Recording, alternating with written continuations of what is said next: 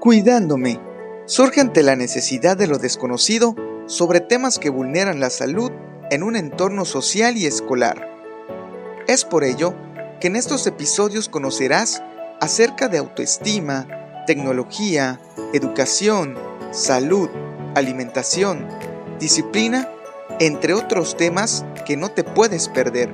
Una producción de Colegio Particular Simón Bolívar en colaboración con tercer grado de secundaria, por una educación de calidad. Una, dos, tres. La voz de la vida. Buenos días, tardes o noches. Gente que nos escucha desde donde se encuentre. Como usted escuchó, este capítulo se llama La voz de la vida. Y trataremos un tema muy interesante y que asusta a muchos. La adolescencia y las drogas. Conoceremos qué es la adolescencia, factores de riesgo y cómo actuar si nos vemos involucrados. Me encuentro con mis compañeras Ivana, Galia, Lupita, Yesenia, Alani y un servidor. Espero sea de su agrado el podcast y sin más comencemos preguntándonos, ¿qué es la adolescencia, Alani? Bueno, Jared, la adolescencia es la transición entre la niñez y la vida adulta.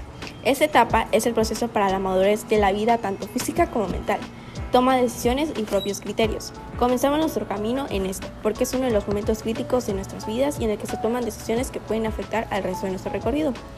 Periodo que abarca de los 8 a los 30 y muchos años en la que hacemos frente al cambio físico, psíquico, afectivo, cognitivo y social y académico. Galia, cuéntanos sobre los cambios sociales. Cambios sociales. Entre estos está la búsqueda de la libertad, la propia identidad y se ve reflejada en las siguientes actitudes. El alejamiento de la familia suele ser el más común. Esto implica que poco a poco se empieza a no querer estar en reuniones familiares, por ejemplo, ya que se quiere explorar otra mente y preferimos estar con amigos o con nosotros mismos.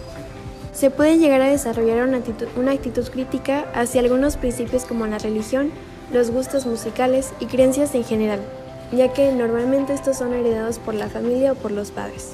La habitación pasa de ser un espacio simple de la casa a un lugar donde ellos se pueden sentir cómodos dentro de una casa donde no sienten que lo puedan hacer.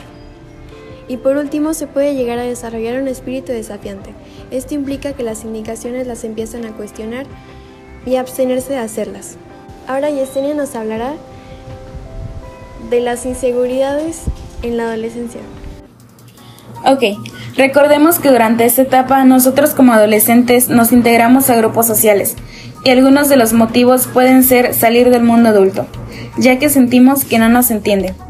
Entonces hacemos amistades con intereses en común, buscando ser aceptados, ya sea en cuestión de gustos deportivos, artísticos o musicales.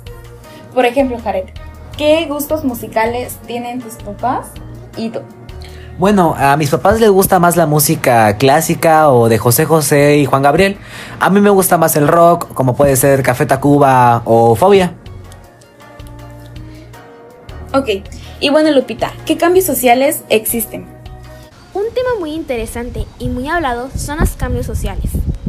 Es importante en el desarrollo social a esta edad es el propio medio de asociarse con los demás, la necesidad de pertenencia a un grupo como la rivalidad, que está relacionada con las numerosas frustraciones que tanto las limitaciones personales como la realidad externa imponen al adolescente. La diversión.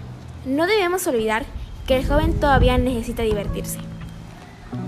Los factores de riesgo son muy importantes para la prevención del consumo de sustancias.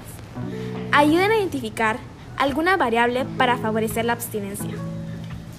Los factores de riesgo en la comunidad son privación económica y social, bajo apego en la crianza y desorganización comunitaria, transiciones, por ejemplo, cambios de escuela y disponibilidad. De igual manera, los factores de riesgo familiares, historial familiar de alcoholismo, problemas de manejo de la familia, uso de drogas por parte de los padres y actitudes positivas hacia su uso.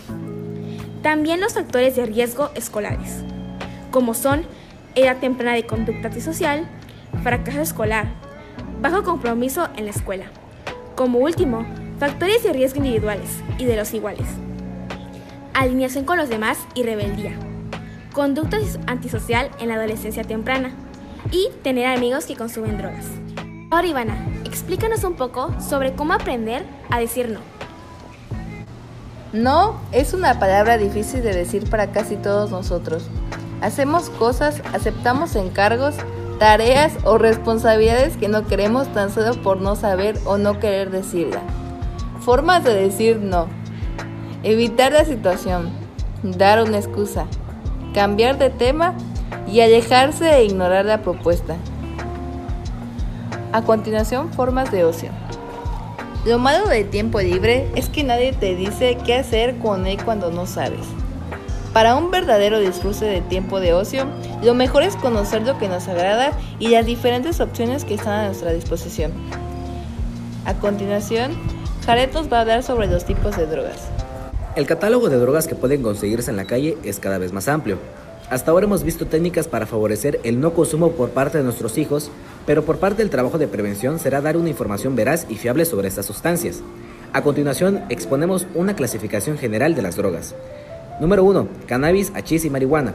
Número 2. Cocaína y derivados. Número 3. Los apiáceos. Número 4. Las drogas del sueño. Número 5. Estimulantes. Número 6. Depresoras.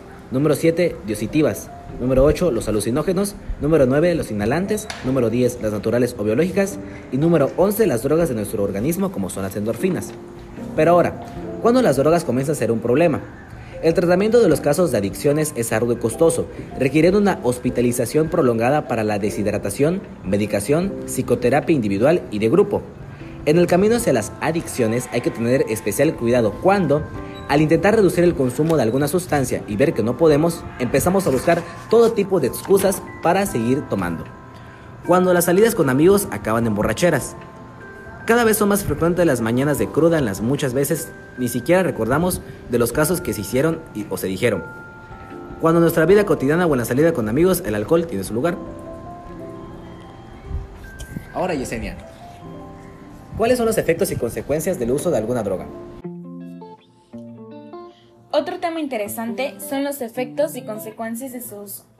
Recordemos que las características sociales y culturales que el tabaco y el alcohol hacen que se vean como sustancias fácilmente controlables, cuando en realidad tienen un alto riesgo de adicción. Además, cuando esta sensación la extrapolamos a otras sustancias, puede que se conviertan en la puerta al consumo de otras drogas. Bueno, lamentablemente la voz de la vida se despide. Increíble todo lo que pudimos platicar amigos. Usted que nos oye, nos gustaría que nos dejara en los comentarios qué les pareció el podcast y si aún ha tenido alguna experiencia, coméntelo.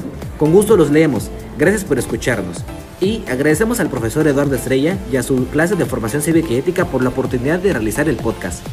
Recuerda, que te cuidas tú, me cuido yo, nos cuidamos todos. Pregúntate el día de hoy qué estás haciendo para cuidarte. Nos vemos hasta la próxima. Esto fue La, voz de la vida.